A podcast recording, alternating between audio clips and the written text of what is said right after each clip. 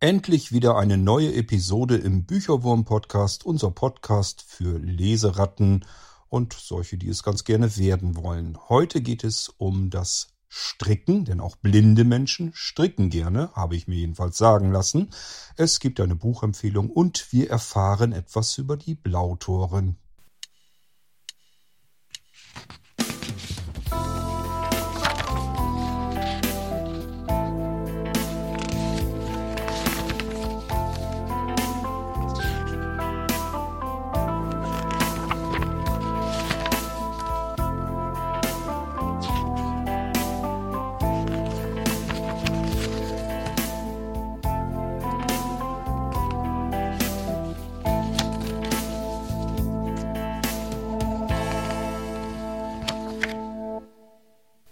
Und somit ein herzliches Willkommen in einer weiteren Episode hier im Bücherwurm Podcast.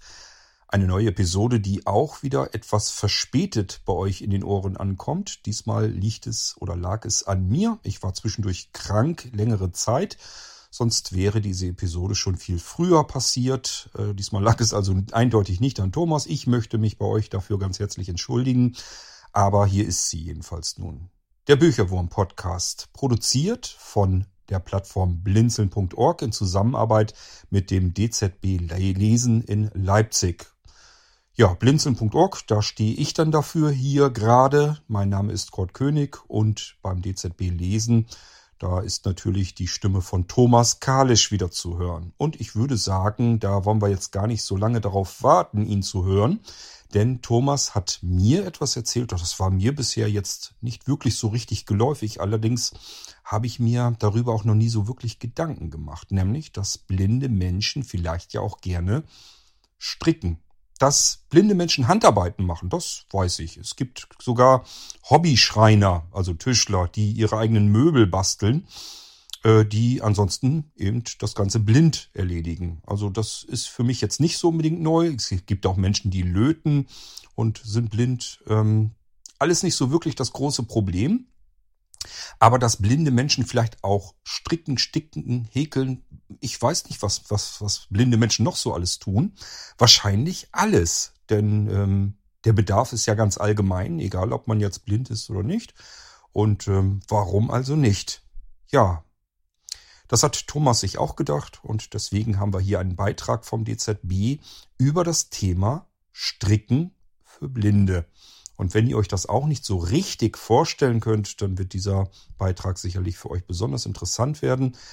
Thomas, ich würde sagen, erzähl uns mal etwas über das Stricken. Hallo, liebe Hörerinnen und Hörer des äh, Podcasts Bücherwürmer, Bücherwurm-Podcast natürlich. Ich habe mich heute verabredet mit einer Übertragerin für Texte in Blindenschrift aus dem DZB Lesen. Und ähm, ich begrüße ganz herzlich Martina Kreis. Hallo, Frau Kreis. Hallo, ich freue mich heute hier zu sein und hoffentlich ein paar interessante Fakten dem Hörern und Hörerinnen ja, darzubieten. Sehr schön. Ähm, Frau Kreis, Sie sind jetzt, haben wir vor uns gerade im Vorgespräch festgestellt, 22 Jahre schon im Haus. Äh, ich hätte jetzt irgendwie gesagt kürzer, aber das ist wirklich die Zeit verrennt wie im Fluge. Bevor wir dazu kommen, äh, ich würde gerne erfahren, wie Sie bei uns gelandet sind und dass wir uns darüber noch mal ein bisschen austauschen, weil ich finde das eine total spannende Geschichte. Ähm, will ich aber noch mal sagen, unser Podcast-Gespräch heute dreht sich um das Stricken, um richtig solide, gute Handarbeit, nämlich das Stricken. Das DZB Lesen hat eine neue Zeitschrift seit diesem Jahr im Angebot. Äh, die Strickwelt, die erscheint viermal im Jahr, kostet 16 Euro. Und Frau Kreis, Sie sind diejenige, die dafür verantwortlich zeichnet, sage ich mal, dass da alle Punkte richtig sind und richtig übertragen werden. Aber lassen Sie uns mal mit dem Anfang einsteigen. Sie haben sich damals beworben auf eine Stelle, ich weiß das noch ganz genau, Vorstellungsgespräch, so wie das hier bei uns im Haus ja abläuft, kann mich an Frau Kreis wunderbar erinnern. Aber Sie haben ja vorher äh, auch in einem anderen Beruf gearbeitet. Was haben Sie früher gemacht? Oh ja, das ist, ich habe schon eine ganz schöne lange Laufbahn hinter mir. Und zwar bin ich eigentlich, komme ich aus der Chemiebranche. Ich habe Chemielaborantin gelernt und dann noch ein Fachhochschulstudium in Chemie absolviert und war ganz viele Zeit und viele Jahre in chemischen Betrieben angestellt Und wie das sicher vielen so gegangen ist, kam dann die Wende und auch unser Betrieb wurde abgewickelt. Und die ganze chemische Branche, die Industrie war lag brach und es gab für mich eigentlich in diesem Beruf keine Alternative mehr. Und dann habe ich ja über das Arbeitsamt versucht, wieder irgendwo einen neuen Fuß zu finden, Fuß in neuen Fußstapfen ja. zu treten und habe über ja, eine Banklehre, also im Kreditwesen, mich dann weiter qualifiziert. Aber leider, als ich dann mit der Umschulung fertig war, wurden die Banken schon wieder in, in Leipzig reduziert. Geschlossen, ja. ja. Und es gab auch da ja vorübergehend zwar Arbeit für mich, aber ich stand dann nach, ach ich weiß nicht, fünf Jahren wieder da. Ja. Und durch einen ganz dummen Zufall, dass ich, habe ich im, im ja, damals musste ich noch jede Woche einmal aufs Arbeitsamt, um da in den, in den Computern zu stöbern nach freien Stellen. Denn das gab noch nicht so, dass, dass jeder zu Hause seinen Computer und sein Internet hatte. Mhm. Und da habe ich diese Stelle, diese Stellenausschreibung gefunden. Wusste natürlich da überhaupt nicht, was auf mich zukommt, aber die Grundvoraussetzung war ein, ein Fach- oder Hochschulabschluss in einem naturwissenschaftlichen Fach.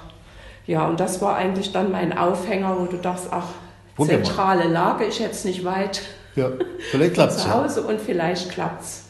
Wunderbar und äh, interessant äh, damals, dass wir gesagt haben, äh, naturkundlichen Abschluss, das haben wir so bewusst ein bisschen getan, weil wir, äh, nicht ein bisschen, wir haben das getan, weil wir wollten auch äh, uns Übertrager suchen, die ah, schon eine gewisse Lebenserfahrung haben, will ich mal ganz ehrlich zugeben, so Liebe zum Detail und äh, gutes Arbeiten gewöhnt. Und zum anderen eben auch ein, vielleicht einen strukturwissenschaftlichen, naturwissenschaftlichen Anspruch, jemand, der sich mit Texten, auch mit Formeln und solchen Dingen wie Mathematik oder Chemie auseinandersetzt.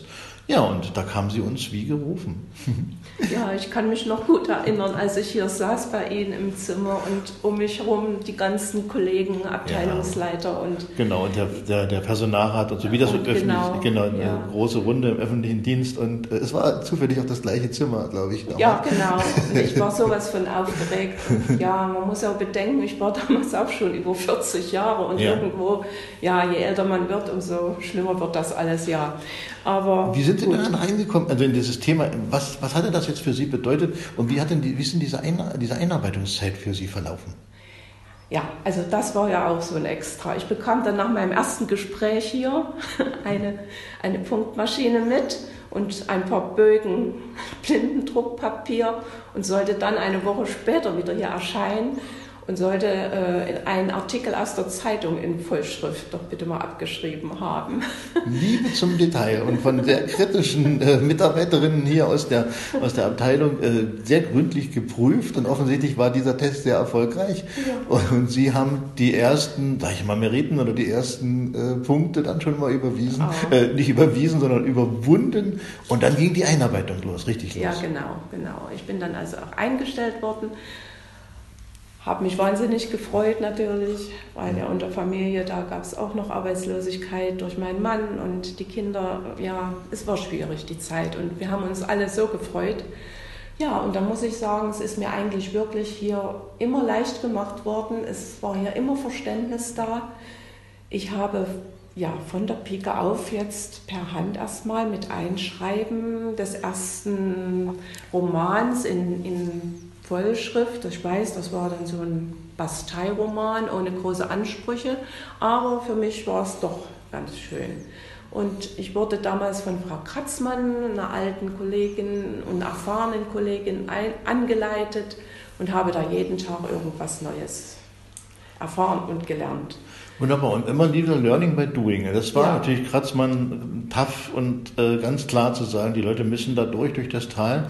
Man muss sich die Blindenschrift verinnerlichen, das ja. Regelwerk verinnerlichen. Und äh, durch, durch das ständige Anwenden kommt man dann auch in eine hohe Sicherheit und auch in eine hohe, ja, hohe Qualität in der Übertragung.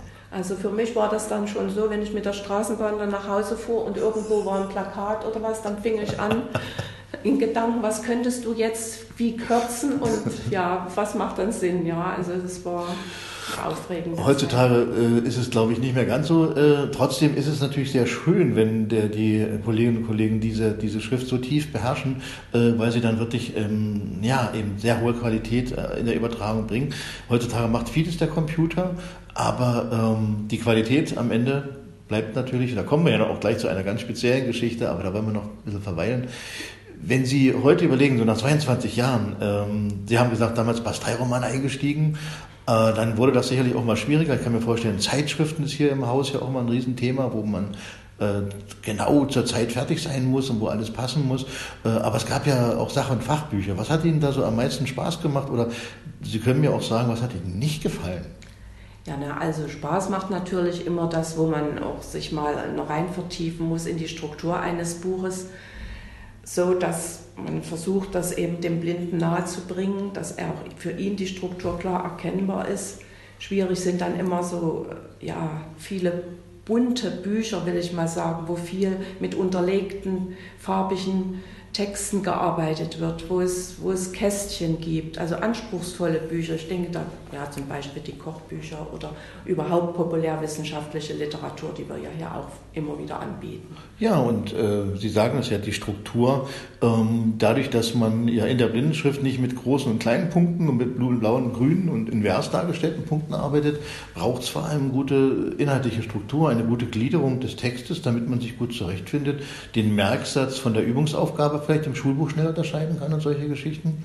Das ist ja auch das, was Sie mit Struktur meinen, genau. äh, um, um eben wirklich eine hohe Qualität auch in der Umsetzung beim Roman, ich sag mal, das ist, ne, recht gut und schnell, aber die Kunst liegt dann natürlich wirklich auch in dem Umsetzen von etwas komplexeren Werken und äh, ja, das, wie Sie sagen, macht Ihnen mehr Freude, als jetzt wirklich den 20. Äh, Groschenroman da durchzukommen. Ja, ja, das ist wohl wahr, wobei natürlich ich mache all das, wo der Bedarf da ist und auch wer sich für einen einfachen Groschenroman interessiert, der soll auch daran Freude haben.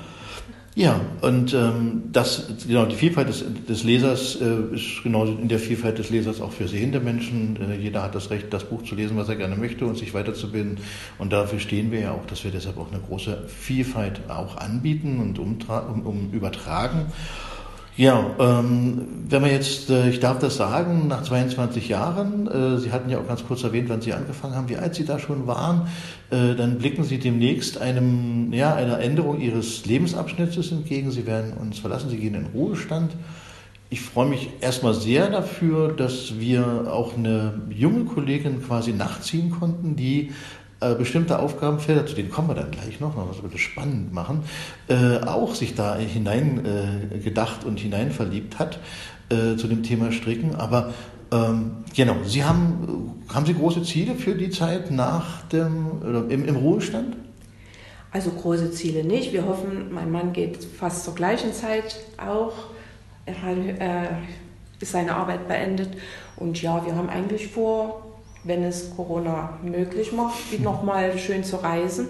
Das ist unser größtes Anliegen. Und natürlich warten da auch zwei Enkelkinder zu Hause, ah. die wir auch immer gerne unterstützen. Unsere Kinder arbeiten im Schichtsystem und ich glaube, da freuen sich auch alle, wenn wir da noch das ein bisschen zusätzlich helfen können. Und Sie haben ja eine wunderbare Brücke gebaut, als äh, wenn ich jetzt weiß, dass Sie Oma sind, dann darf ich das ja sagen. Es gibt ja diesen Spruch, und den finde ich äh, sehr interessant. Da muss eine, muss eine alte Oma lange für stricken. Ne? Muss, die Oma muss lange für etwas stricken. Das ist für mich positiv belegt, weil das heißt eben, da musst du schon eine Oma haben, die es auch kann und weiß, wie es geht mhm. und weiß, wie es geht. Und wenn das eben ein bisschen länger ist beim Stricken, dann hat man da eine anspruchsvolle Aufgabe. Und äh, das ist positiv für mich bewertet und das nicht negativ bewertet, weil es die Oma ist oder so, sondern es ist wirklich da muss die Oma lange für stricken. Und da sind wir beim Stricken. Endlich haben wir es geschafft, ja. zu diesem Thema zu kommen. Ähm, es gab eine, eine ähm, es gab das, das Thema Stricken, Umsetzen von Literatur zum Stricken, auch vor der Frau Kreis. Erzählen Sie davon nochmal was und äh, was Sie in dem Bereich machen. Ja, also ich habe das mehr oder weniger, weil ich eben auch mich sehr viel auch zu Hause mit den Handarbeiten beschäftige, egal ob Stricken, Häkeln, ja, Weben, alles was so kommt äh, interessiert mich. Und da war das damals, nachdem unsere Frau Hund, die damals regelmäßig auch schon die damalige Strickzeitung, die ja zur Rita gehörte, mhm. die hat sie damals äh, betreut und das habe ich dann übernommen. Und ja. Rita ist dann, als solches haben wir ja dann auch weitergeführt, aber das Stricken Rita war ja ist mal eine Zeit vor lang. eine Zeitschrift, die bei uns erscheint, genau, aber die Beilage Stricken ist dann mal fiel mal weg, weil ja, die Kompetenzen es nicht da niemand waren, nicht? mehr. Keiner bereit war, der das Genau, wollte, der das genau. übertragen wollte. Und, Ja. Oder auch jemand, der zuliefert. Und äh, ja, und da haben wir jetzt Glück gehabt im letzten Jahr. Genau, die Frau Wirth, eben diese Dame, die schon damals die Redaktion geführt hat, wird das jetzt wieder machen. Und Genau, die, die nimmt eine Zeitung aus dem äh, Markt der sehenden Welt, richtig? jawohl, das ist die Sabrina, die da jeden Monat, glaube ich, erscheint. Die hat sie abonniert, Mhm. lässt sich da von ihrem sehenden Mann helfen. Und auch wir haben jetzt äh, diese Rita als PDF-Datei abonniert, sodass es dadurch auch äh, vom Arbeitsaufwand für uns weniger wird. Mhm. Wir werden also diese PDF-Datei uns zunutze machen und die als Grundlage nehmen, nachdem die Frau Wirth entsprechende Modelle ausgesucht hat, die dann zu übertragen.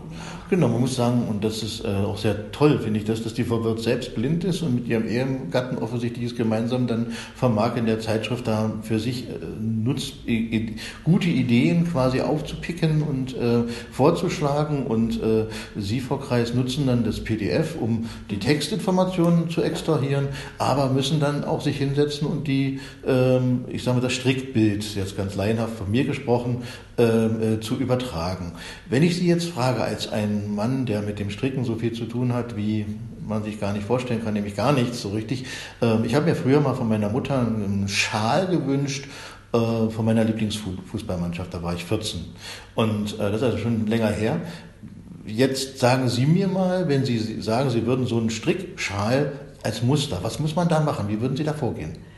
Ja, Herr Kalisch, das ist jetzt einfach nicht so das Komplizierte, wo es auch nicht um schwierige Strickschriften geht, sondern um das darzustellen, dann ist das ja eigentlich mehr oder weniger die Struktur der Farben, die da eine Rolle spielen.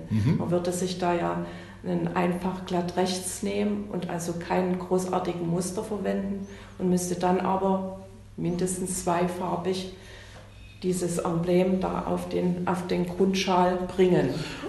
Okay, und äh, wenn man jetzt sagt, äh, das, das haben Sie ja mit Recht gesagt, schön wäre es doch eigentlich, aber spannend wird es erst richtig, wenn du so Muster reinmachst, wie zum Beispiel so Zöpfe oder sowas.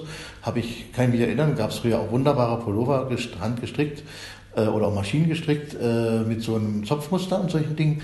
Dann ist das komplexer. Ja, das ist dann die Kunst der Strickschrift, die dann auch von uns jetzt hier als DZB per Hand eingegeben werden muss. Das macht keine Maschine, denn das sind ja richtig kleine, muss man sich so vorstellen. So eine Musterschrift es sind kleine Kästchen und ausgemalte Kästchen und Kästchen mit einem Minus drin und voll gefüllte Kästchen und jedes dieser Kästchen hat eine Bedeutung in der Strickschrift. Und wir haben, das ist also umgesetzt worden. Man hat da vor Jahren mal zumindest hier im ostdeutschen Bereich was zusammengetragen, sodass wir das jetzt vereinheitlicht haben innerhalb unserer 40 Jahre DDR. Und da bedeutet eben R gleich rechts und L gleich links und wie man dreht und wie man. Ja, Da, da gibt es halt Zopf. immer Sondersymbole. ja, Ja, gibt es ja. eben verschiedene Sondersymbole, die Ja, man dann irgendwie Wahrscheinlich auch, wenn ich mit mehreren Nadeln arbeite, oder? Ja, genau, auch das ist dann, es wird dann schon ganz schön kompliziert mit den Zopf, Zopfmustern. Mhm. Für mich ist es unvorstellbar, wie man als Nichtsehender solche Zöpfe stricken kann, denn Sie Für müssen bedenken, auch. Sie haben ja nur zwei Hände, aber Sie haben dann mitunter drei oder vier Nadeln in der Hand und müssen die dann irgendwo drehen und wehe, eine Masche fällt von einer der Nadeln runter, dann geht gar nichts mehr. Es ist schon für mich sehenden kompliziert. Hohe Konzentration, hohe aber Wie das Konzentration. funktioniert, ich beneide diese Stricker und Strickerinnen. Wunderbar. Und äh, Sie haben mir auch äh, verraten im Vorgespräch, äh, dass Sie es auch durchaus schon mal gemacht haben, äh, Sachen nachgebaut, selber nachgestrickt, um einfach auszuprobieren, ob das Ding auch wirklich aufgeht, oder? Also es kommt wirklich vor, wir haben ja nicht nur die Strickzeitschrift, wir haben ja auch schon Strickbücher übertragen. Und da waren wirklich Schwarzdruckfehler in der Tri- Strickschrift drin und dann die Korrekturleser haben also gemerkt, dass es zumindest irgendwie mit den Maschen nicht aufging. Es gab am Anfang weiß nicht, zehn Maschen und am Schluss waren nur neun übrig, ging nicht. Und dann habe ich mich dann auch oft, haben wir uns hingesetzt oder vorzüglich ich, haben das dann zu Hause nachgestrickt, ja.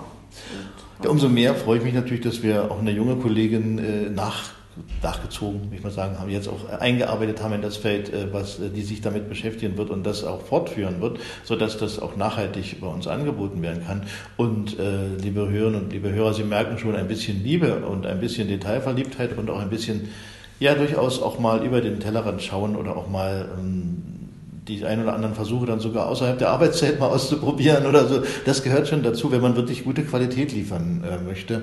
Ähm, das ist natürlich wirklich toll und ich glaube, davon leben auch unsere Produkte, dass wir an solchen Stellen, das kann man natürlich nicht in allen Bereichen machen, das ist auch gar nicht das Ziel, aber ich sehe das auch ein bisschen bei den Musikkorrektoren, äh, wenn es dann darum geht, sehr äh, aufwendige Notenwerke im klassischen Bereich zum Beispiel sehr korrekt umzusetzen.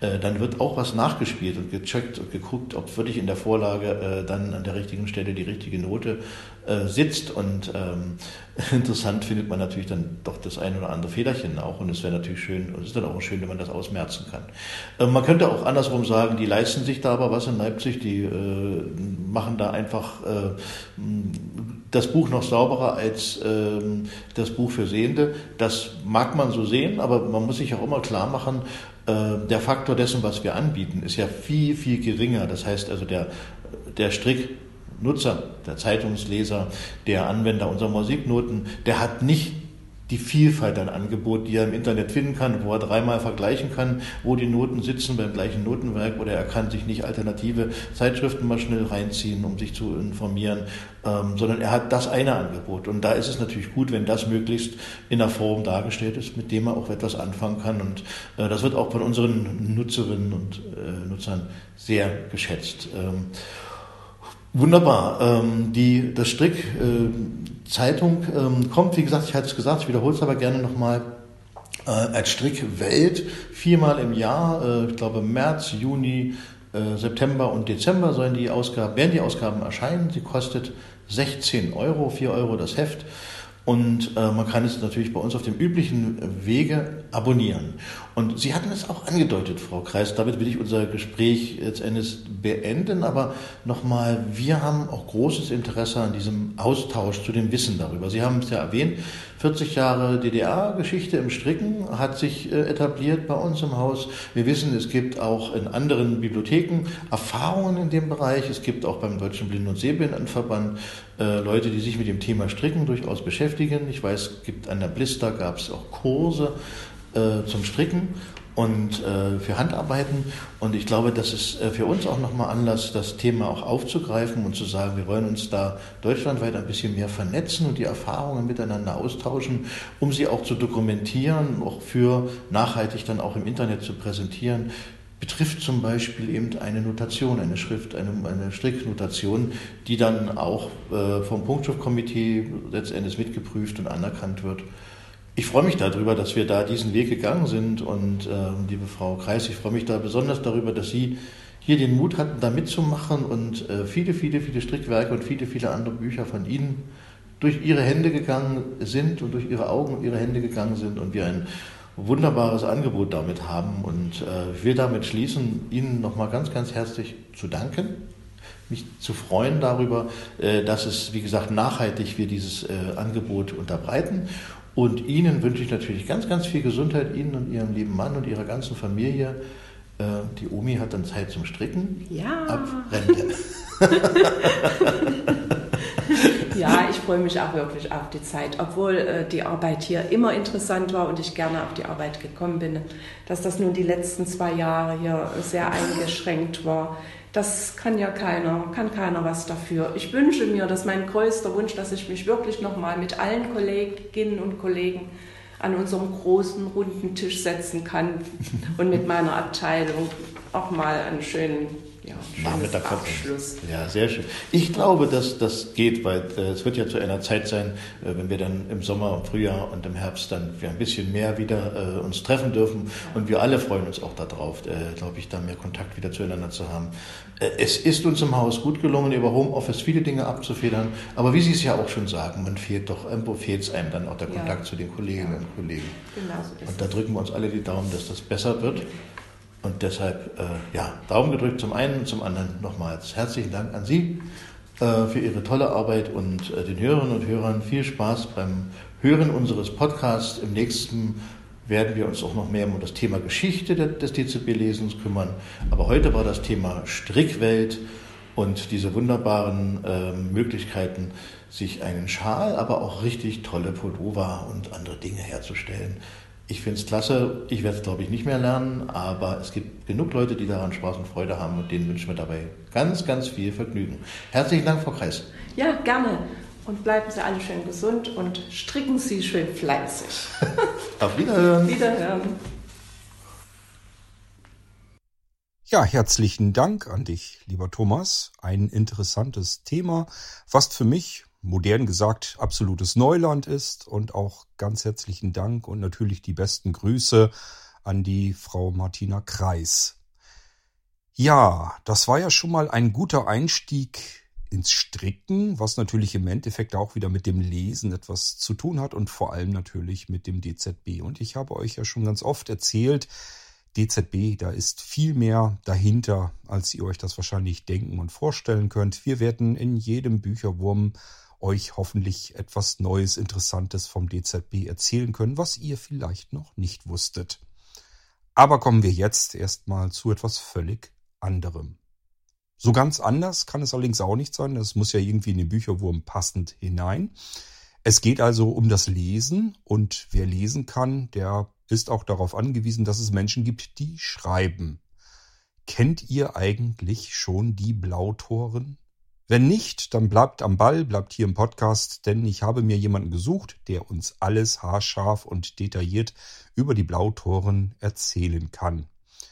Und das ist natürlich der Dieter Kleffner. Wenn ihr den noch nicht kennt, keine Sorge, den lernt ihr ebenfalls gleich kennen, genauso wie ihr etwas über die Blautoren erfahrt. Hört einfach mal zu. Es ist ja völlig unsinnig, dass ich euch etwas über die Blautoren erzähle. Obwohl ich das mittlerweile auch könnte. Ich erzähle euch nach, Dieter, auch warum ich euch da ein bisschen was drüber erzählen könnte. Ihr könnt euch aber noch mehr über die Blautoren informieren. Aber wie gesagt, das erzähle ich euch dann nach Dieters Beitrag. Hört ihm einfach mal zu, was die Blautoren sind und äh, worum es da überhaupt so geht. Liebe Hörerinnen, liebe Hörer, ich grüße Sie herzlich. Ich bin der blinde Buch- und Verlagsautor Dieter Kleffner. Ich habe vor etwa 20 Jahren die Liebe zum Schreiben entdeckt und auch das Glück gehabt, dass ich in der Zwischenzeit viele Bücher herausgeben durfte. Ich bin aber auch Blautor. Blautor schreibt sich mit den Großbuchstaben Groß B, Groß L und dann Autor. Blautor ist eine Gruppe sehbehinderter und blinder Poeten und Schriftsteller, die der Überlieferung nach 1991 gegründet wurde. Damals hatte eine blinde Frau aus Köln eine Annonce in der Blindenzeitung aufgegeben, dass sie einen Schreibzirkel für Sehbehinderte gründen möchte. Und sofort meldeten sich sehr viele Interessenten aus der gesamten Bundesrepublik. Im gleichen Jahr gab es noch eine Tagung, an der auch eine Journalistin des WDR teilnahm. Auch die Deutsche Zentralbücherei in Leipzig interessierte sich für diese Gruppe. Ab 1995 tauschten die Mitglieder Kompaktkassetten untereinander aus, auf denen sie ihre literarischen Werke aufgelesen, aufgesprochen hatten. Diese wurden dann in der ersten Redaktion der Blautoren gesammelt und zusammengestellt und dann wieder an die Mitglieder versandt. Einer der ersten Redakteure war Friedemann Fuhrmann, der auch ein brillanter Schriftsteller war. Theo Floßdorf schuf die Webseite der Blautoren www.blautor.de. Damit führte er die Gruppe ins digitale Zeitalter und ins 21. Jahrhundert. Ab dem Jahr 2001 wurde die interne Hörzeitung Litera als digitale Hörzeitung erstellt. Sie erscheint heute sechsmal pro Jahr. Entweder wird sie als CD an die Mitglieder versandt, die keinen Computer haben, oder sie wird auch als Download angeboten. Die Litera ist das Zentralorgan der Blautoren oder man kann sie auch als Forum bezeichnen.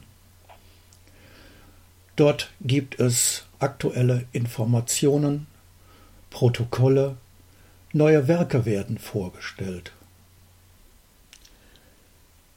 Wer seine Texte selbst nicht auf Tonträger lesen kann, der kann diese an die Redaktion senden.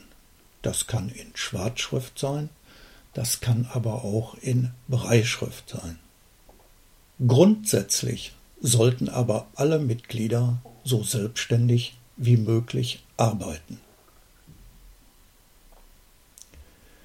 Neben den sechs Litera-Ausgaben im Jahr werden in den dazwischenliegenden Monaten Telefonkonferenzen abgehalten. Diese Telefonkonferenzen dienen dazu, spontan Entscheidungen zu treffen. Es gibt bei jeder Telefonkonferenz eine Tagesordnung. Dort werden wichtige Themen erörtert und auch beschlossen. Dort werden auch Vorschläge eingereicht, die zum Beispiel ein neues Genre oder beziehungsweise ein Thema äh, vorgeben, das dann von den Mitgliedern für die nächste oder übernächste Litera zu behandeln ist. Daneben gibt es Telefonkonferenzen außer der Reihe. Diese dienen speziellen Lesungen, Vorträgen oder auch dem gemütlichen Beisammensein in der Advent- und Karnevalszeit. Weitere Kommunikationsmöglichkeiten bieten unsere beiden WhatsApp-Gruppen. Die eine ist mehr dem fachlichen Bereich gewidmet, wo es Informationen über die Literatur gibt oder wo jemand auch sein neues Werk vorstellen kann oder um Kritiken bitten kann. Und in dem privaten Chat, da gibt es dann kleine Schwätzchen.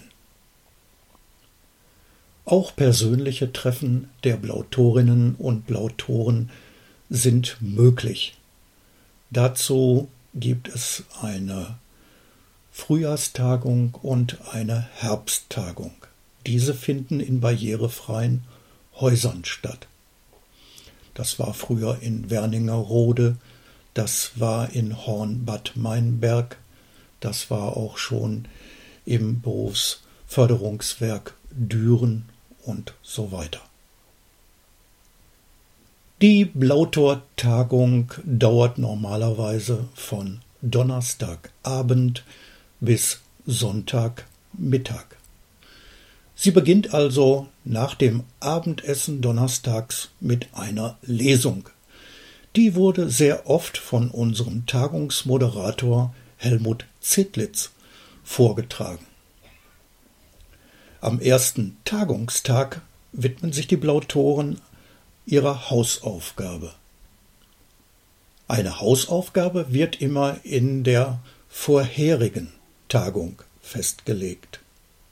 Dabei kann es sich um ein Genre handeln, wie zum Beispiel das Märchen, die Fabel, ein Short Krimi, die Ballade, Limericks und so weiter und so weiter. Wenn es sich also um ein Genre handelt, dann wird in der vorherigen Tagung auch ein Referat darüber gehalten, wie dieses Genre fachlich zu bearbeiten ist, damit jeder Autor, jede Autorin auch weiß, wie man dieses Projekt richtig anfasst. Es kann aber auch sein, dass als Hausaufgaben einfach nur Themen gestellt werden, wie zum Beispiel, da wollte ich schon immer mal hin, oder ich habe geträumt, oder einfach nur Fülle, Freundschaft und so weiter und so weiter. Bis die Hausaufgaben alle vorgelesen wurden und besprochen wurden, ist der erste Tagungstag meistens vorüber. Am zweiten Tagungstag gibt es oft eine spontane Schreibübung. Das Thema dazu wird vor dem Mittagessen festgelegt. Und dann hat jeder nach dem Mittagessen bis um circa 16 Uhr Zeit, dieses Thema zu bearbeiten, also einen Text zu erstellen oder wer möchte, kann das natürlich auch auf ein Diktiergerät sprechen. Ja, ab 16 Uhr wird dann jeder einzelne Text gehört und von den anderen Mitgliedern eventuell ein Kommentar dazu abgegeben, denn wir wollen ja alle etwas voneinander lernen. Besonders gemütlich sind die Abende. Wenn in den Tagungsstätten ein Klavier vorhanden ist, dann sind meistens zwei oder drei unserer Blautor-Musiker bereit, mal kräftig in die Tasten zu greifen. Andere bringen auch schon mal ihr Akkordeon oder ihre Gitarre mit. Das hat zu unvergesslich tollen Abenden geführt. Am letzten Tagungstag werden meistens Lesungen gehalten aus der allgemein bekannten Literatur, zum Beispiel 100 Meisterwerke des Jahrhunderts, wo es Gedichte gibt mit Analysen und so weiter und so fort. Nach 30 Jahren haben die Blautoren zum ersten Mal ein gemeinsames Manuskript erstellt mit Kurzgeschichten und mit Gedichten, die in einer Anthologie erscheinen sollen. Der Edition Passhaus Verlag hat sich bereit erklärt, dieses Buch zu produzieren und es soll im Frühjahr 2022 auf dem Buchmarkt erscheinen. Der Buchtitel lautet Farbenfrohe Dunkelheit. Der Untertitel Kurzgeschichten und Gedichte von Sehbehinderten und Blinden. 28 Blautorinnen und Blautoren haben sich daran beteiligt. Blautor zählt zurzeit circa 50 Mitglieder. Das jüngste ist Anfang 30 und das älteste Mitglied weit über 90 Jahre alt. Die Anschriften der Blautorinnen und Blautoren reichen von Kiel bis München, von Düsseldorf bis Berlin. Es gibt sogar eine Blautorin in den Niederlanden und eine in Mumbai in Indien. Neue Mitglieder, die sehbehindert sind und die Liebe zum Schreiben entdeckt haben, sind bei uns jederzeit herzlich willkommen. Kontakt zu Blautor finden Sie auf der Website www.blautor.de. Da auch ich für neue Mitglieder und für die Pressearbeit zuständig bin, können Sie sich gerne an mich wenden. Mein Name ist Dieter Kleffner. Ich buchstabiere den Nachnamen K-L-E-F-F-N-E-R.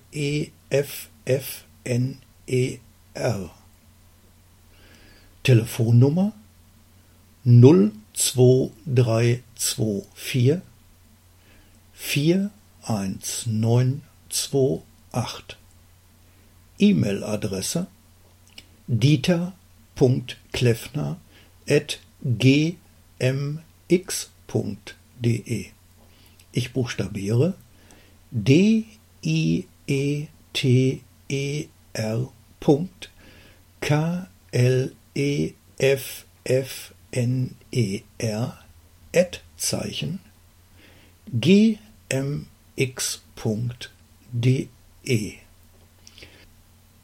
Wenn Sie auch Informationen über mich als Buchautor suchen, dann schauen Sie auf die Website www.dieterkleffner ein Wort.de. Ich danke Ihnen fürs Zuhören, für Ihr Interesse. Bleiben Sie gesund und kreativ. Mit den besten Blautor-Grüßen, Ihr Dieter Kleffner. Ganz herzlichen Dank, lieber Dieter, dass du uns so detailliert etwas über die Blautoren erzählt hast. Wer noch etwas mehr Informationsbedarf hat, wir haben eine weitere Sendung gemacht, die ist vor einiger Zeit im Irgendwasser-Podcast gelaufen. Dort hatte ich ein recht interessantes Interview, ein Ping-Pong-Gespräch mit dem Theo Flossdorf. Der ist nämlich ebenfalls bei den Blautoren. Und mit dem habe ich genau über die Blautoren eben ein ganzes Interview geführt. Das ist die Irgendwasser-Episode 1689, also 1689. Da steht ein I dahinter. Das ist immer so, in Interviewsituationen steht da ein I dahinter, nicht wundern. Und dort geht es eben um das Thema der Blautoren. Wer also jetzt noch nicht genug Informationen meint zu haben, gerne in den Irgendwasser hören, 1689. Äh, ja, es gibt tatsächlich schon so furchtbar viele Episoden. Wir gehen langsam bei sich auf die 2000 zu. Im Irgendwasser kommt fast täglich eine neue Episode dazu. Aber das nur nebenbei mal erwähnt. Dann möchte ich euch aber unbedingt auch noch empfehlen, den Veranstaltungskalender bei Blinzeln gut im Auge zu behalten. Denn die Blautoren sind im Online-Veranstaltungszentrum bei Blinzeln äußerst aktiv. Es gibt immer wieder mal Poesieabende, wo also Gedichte meist vorgelesen oder vorgetragen werden, Leseabende, Buchvorstellungen, Autorenvorstellungen, ähm, es wird musiziert, also da ist immer ordentlich was los und das sind immer sehr schöne, gemütliche Abende. Da möchte ich euch auf jeden Fall aufs Herzlichste einladen. Das ist üblicherweise immer alles kostenlos und ähm, ja, kann man also ähm, nichts verkehrt machen und vor allen Dingen, äh, ihr verpasst dann auch nichts, wenn ihr regelmäßig in den Veranstaltungskalender hineinschaut, was im OVZ so an Veranstaltungen laufen. Wir hatten ja durchaus auch schon vom Bücherwurm aus eine abendliche und nächtliche Veranstaltung im Online-Veranstaltungszentrum. Es lohnt sich also. Ähm, wo findet ihr den Veranstaltungskalender überhaupt? Ihr könnt einmal schauen auf die Webseite bei Blinzeln. Dort gibt es ähm, im Menübereich, glaube ich, entweder Veranstaltung oder OVZ. Ich meine aber Veranstaltung heißt es. Dort ist auch der Veranstaltungskalender. Ihr könnt aber auch die Abkürzung nehmen und gleich http ovz.blind Zellen mit dem D in der Mitte.org eintippen. Auch dort findet ihr dann ganz schnell den Terminkalender. Und den gibt es in zwei verschiedenen Ausführungen. Einmal ein bisschen ausführlicher, dann kann man sich gleich so alles durchlesen und einmal ein bisschen kompakter, dass man einen Überblick ähm, erhalten kann. Und äh, dort findet ihr dann auch die Veranstaltung. Es gibt aber noch weitere Möglichkeiten, beispielsweise wenn ihr den Newsletter von Blinzeln bekommt. Dort sind unten, ganz unten drunter, immer alle demnächst auftretenden Veranstaltungen aufgelistet. Ihr könnt euch in einen E-Mail-Verteiler eintragen kontaktiert uns hier einfach, also am Ende dieser Bücherwurm, Bücherwurm-Sendung werden die Kontaktdaten euch mitgeteilt. Äh, kontaktiert uns einfach bei Blinzeln und dann sagen wir euch, wie ihr da überall reinkommen könnt in den E-Mail-Verteiler. Es gibt aber auch einen WhatsApp-Verteiler, also auch dort könnt ihr euch eintragen. Das kann ich euch vielleicht erzählen, wie es geht. Indem ihr nämlich einfach auf dem Gerät, das ihr auch für WhatsApp benutzt, in den Browser geht und dort eintippt http Doppelpunkt Schrägstrich Schrägstrich ovz WhatsApp blindzellen.org. Dann seid ihr sozusagen in einer WhatsApp-Gruppe drin. Da können, kann aber niemand was reinschreiben, außer die Administratoren dieser Gruppe. Und das funktioniert nur dafür, um euch eben die Veranstaltungen zu übermitteln. Das könnt ihr also auch benutzen. Ansonsten, ja, ich kann euch ja auch eben schnell die Anmelde-E-Mail-Adresse geben. Ähm, wenn ihr in den E-Mail-Verteiler reinkommen möchtet, dann schickt einfach eine leere E-Mail an ähm, ovz-subscribe, S-U-B-S-C-R-I-B-E, at blinzeln.net. Hier muss es blinzeln.net heißen. Ihr solltet dann nach einer Weile ähm, eine E-Mail vom Server zurückbekommen. Als Nachfrage willst du hier mit hinzugefügt werden und das bestätigt ihr und dann bekommt ihr ebenfalls auch darüber automatisiert alle Veranstaltungen, die eingereicht werden. Und da sind eben die Blautor-Veranstaltungen auch alle mit dabei. So, damit hätten wir das Thema Blautoren auch erstmal hinter uns gebracht und ähm, Jetzt überlege ich, jetzt könnten wir eigentlich als nächstes vielleicht mal wieder eine Buchvorstellung gebrauchen. Ich mache mich mal auf die Suche, denn ich glaube, Bärbel hat wieder ein Buch für uns, das sie uns empfehlen kann. Als ich den Bücherwurm Nummer 1 durchstöberte, blieb ich an einem Namen hängen, da konnte ich Vor- und Nachname nicht unterscheiden und wurde aus diesem Grunde neugierig. Ich konvertierte mir die Bücher und las eines davon gleich mal mittels Voice Dream Reader. Es handelt sich hierbei um den Schriftsteller Otto Ernst Schmidt, der sich später nur noch Otto Ernst nannte. Dieser Autor lebte von 1862 bis 1926 und war vermutlich besonders im norddeutschen Raum sehr bekannt. Otto Ernst stammt aus einer Zigarrendreherfamilie und wuchs in sehr ärmlichen Verhältnissen auf. Seine Lehrer erkannten aber seine Wissbegierde und sein Talent und förderten das. Und so wurde es ihm ermöglicht, den Lehrerberuf zu erlernen. Und 1883 startete er ins Berufsleben. 1891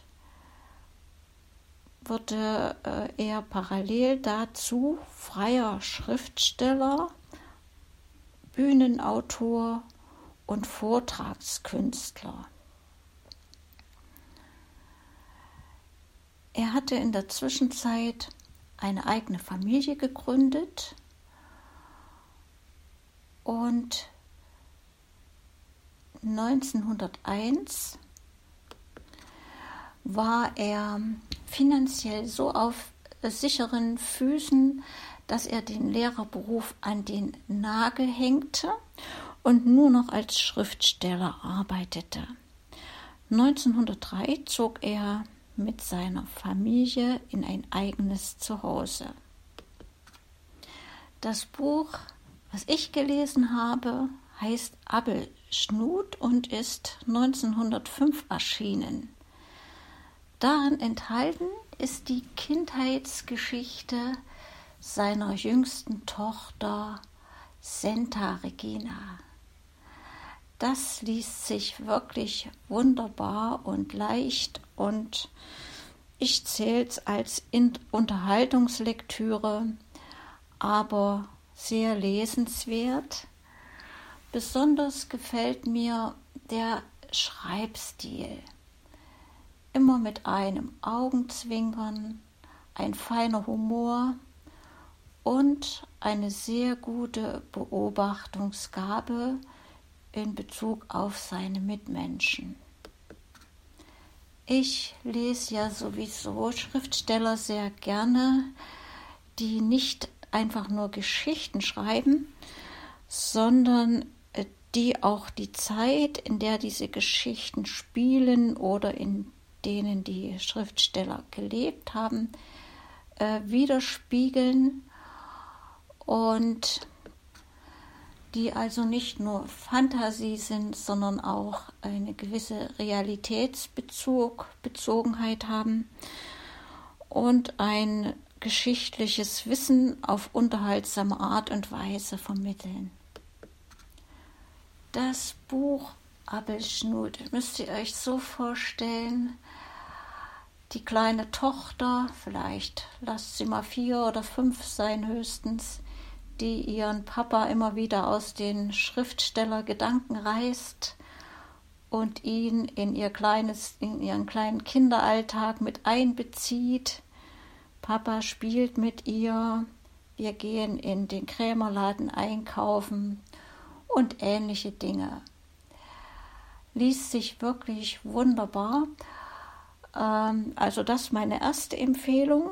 In Bea gibt es noch drei Romane, die autobiografische biografische Bezüge haben und die sich genauso gut lesen. Es ist die sogenannte Asmus-Semper-Triologie. Diese drei Bücher entstanden in den Jahren 1904, 1908 bis 1916. Otto Ernst hat viele Romane, Bühnenstücke und auch Gedichte geschrieben und verfasst, aber in Bea findet ihr nur diese vier Bücher, von denen ich jetzt berichtet habe, also Abelschnut und die drei Bücher oder Romane aus der Asmus Semper Triologie. Sie seien hiermit an dieser Stelle und von mir wärmstens ans Herz gelegt. Soweit unsere offizielle Bibliothekarin, die liebe Bärbel, die uns mal wieder einen Schriftsteller ans Herz gelegt hat mit verschiedenen Büchern. Und das Tolle ist ja immer, wenn Bärbel euch hier Bücher vorstellt und sagt, könntet ihr eigentlich euch mal durchlesen, dann könnt ihr das sogar aktiv sofort tun, nämlich mit unserer Bea. Bea ist eine Dienstleistung, ein Service bei Blinzeln. Über Bea könnt ihr ganz, ganz, ganz, ganz viele Bücher direkt sofort euch holen, kostenlos natürlich, abrufen. Und zwar ganz einfach, ganz leicht per E-Mail. Ihr schreibt eine neue E-Mail an bea, B-E-A, at blindzellen.org und das Betrefffeld eures E-Mail-Programms, das benutzt ihr jetzt wie ein Suchfeld. Dort könnt ihr also einen Autoren eintragen oder aber auch einen Buchtitel oder eben das Genre, in dem ihr euch da bewegen wollt, wo ihr etwas sucht und dann wartet ihr einfach, also sendet ihr natürlich ab und dann wartet ihr einfach ein paar Minuten, bis Bea euch schickt, was sie bei sich in der Bibliothek gefunden hat. Ja, probiert's mal aus, dann habt ihr die Möglichkeit Zugriff auf unendlich viele Bücher und äh, die könnt ihr euch ganz bequem per E-Mail dann zukommen lassen. Könnt ihr also wirklich als E-Mail-Text dann lesen, könnt sie aber auch im Browser direkt öffnen, wie ihr das gerne möchtet und was euch lieber ist. Wir sind nun also wieder fast beinahe am Ende des Bücherwurm-Podcasts angelangt. Ich habe allerdings noch zwei Kleinigkeiten. Zum einen einfach eine Bitte und zum anderen eine Bitte mit einem Danke. Fangen wir mal mit der einfachen Bitte an. Thomas und ich würden uns sehr freuen, wenn ihr uns eine Bücherwurm-Rezension zukommen lassen würdet, also den Podcast bewerten würdet. Das könnt ihr bei Spotify tun, da kann man, glaube ich, nur Sternchen verteilen. Ich glaube, da kommen wir allerdings nicht so wirklich hinter. Also ich gucke da nicht regelmäßig nach. Bei Apple Podcasts ist schon ein bisschen was anderes. Ich will jetzt nicht sagen, dass ich da oft nachschaue, aber so alle paar, alle zwei, drei, vier Monate gucke ich da durchaus mal eben rein, hat sich da was getan. Und wenn ihr eine schöne Rezension über den Bücherwurm Podcast geschrieben habt, dann äh, nehme ich das auch gerne, den Text hier mit rein in den Bücherwurm Podcast, sodass alle das hören könnt. Also, wenn ihr uns gerne bewerten möchtet, wir würden uns jedenfalls sehr darüber freuen und sagen an dieser Stelle schon mal einfach ein lapidares Dankeschön dafür.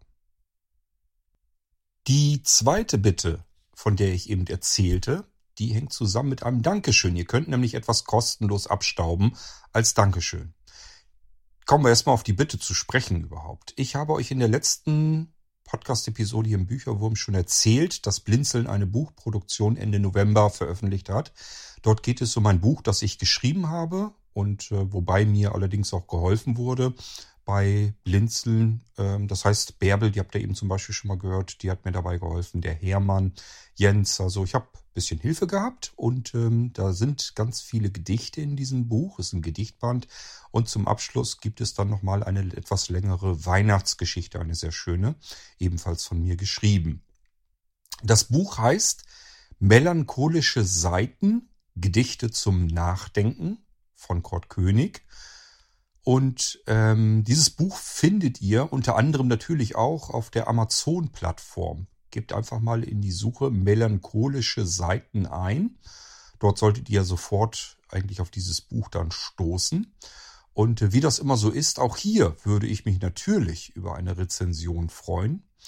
Ähm, weiter unten findet ihr eine Möglichkeit, um das Buch zu bewerten. Ich hoffe natürlich ganz stark, dass ihr das Buch dann auch wirklich schon gelesen habt und kennt.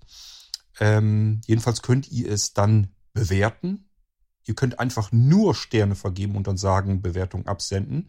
Dann kommt aber leider keine Rezension zustande. Ich freue mich zwar auch über so eine Sternchenbewertung, ähm, aber ja, da habe ich ja nicht ganz viel Rückmeldung. Also ich würde lieber von euch erfahren, wie ihr das Buch fandet. Und das könnt ihr also in Textform auch gerne mit hineinschreiben und dann die Bewertung absenden. Und wenn ihr das tut, das ist ja ein bisschen mehr Aufwand. Da müsst ihr dann schon euch überlegen, was will ich schreiben und dann schreibt ihr der Text rein.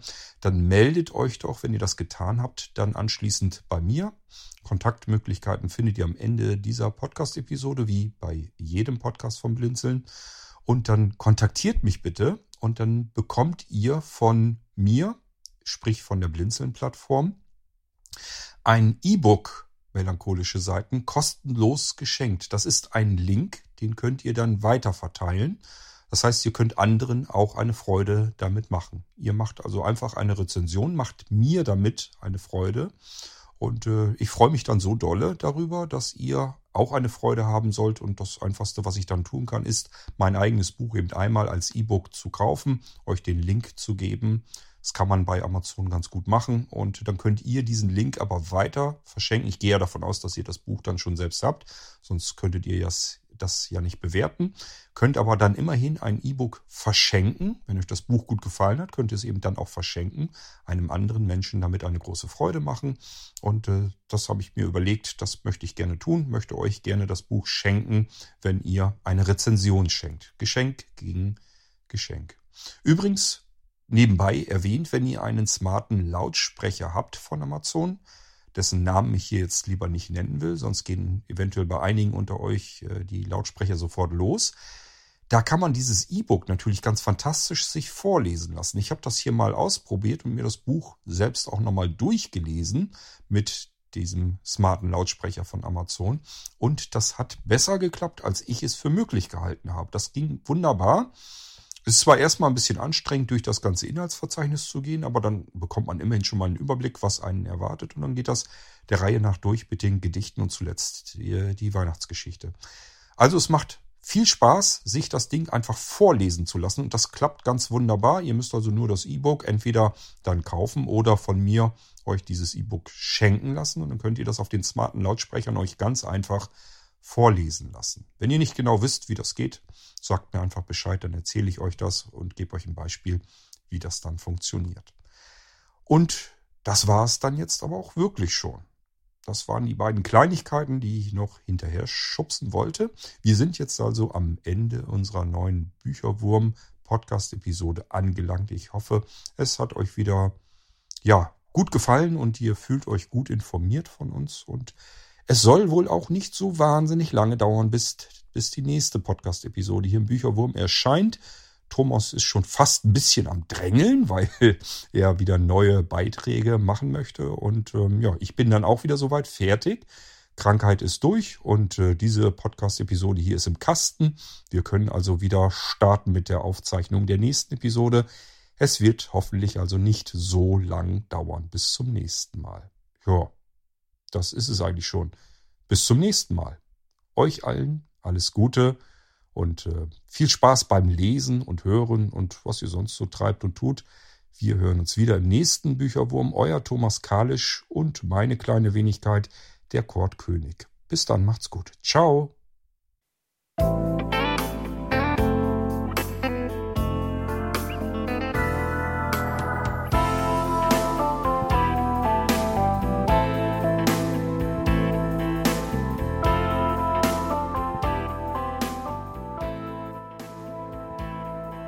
Hörtest eine Audioproduktion von Blinzeln Media, zu finden im Internet auf www.blindzellen.org. Blinzeln schreibt man in unserem Fall immer mit einem D in der Mitte. Wenn du uns gerne kontaktieren möchtest, so geht das einerseits per E-Mail an podcast.blindzellen.org oder du verwendest dafür unser Kontaktformular auf unserer Homepage direkt zu finden unter kontakt.blindzellen.org. Wenn du uns einen Audiobeitrag für die Sendung zukommen lassen möchtest, dann benutze doch hierfür am einfachsten unseren Podcast Anrufbeantworter. Den erreichst du im deutschen Festnetz unter der Telefonnummer 05165 439 461. Und wenn du aus dem Ausland anrufst, dann ersetze einfach die vorangegangene 0 gegen die Ländervorwahl für Deutschland. Das ist die 0049. Wir freuen uns über Lob, Kritik, eine Rezension oder Bewertung unserer Audioproduktion dort, wo du sie gehört hast. Konnten wir dich hiermit gut unterhalten und informieren? Du findest bei Blinzeln zahlreiche weitere Audioproduktionen aus allen Bereichen und zu allen Themen. Entweder bei uns auf der Homepage www.blinzeln.org oder dort, wo es Podcasts gibt.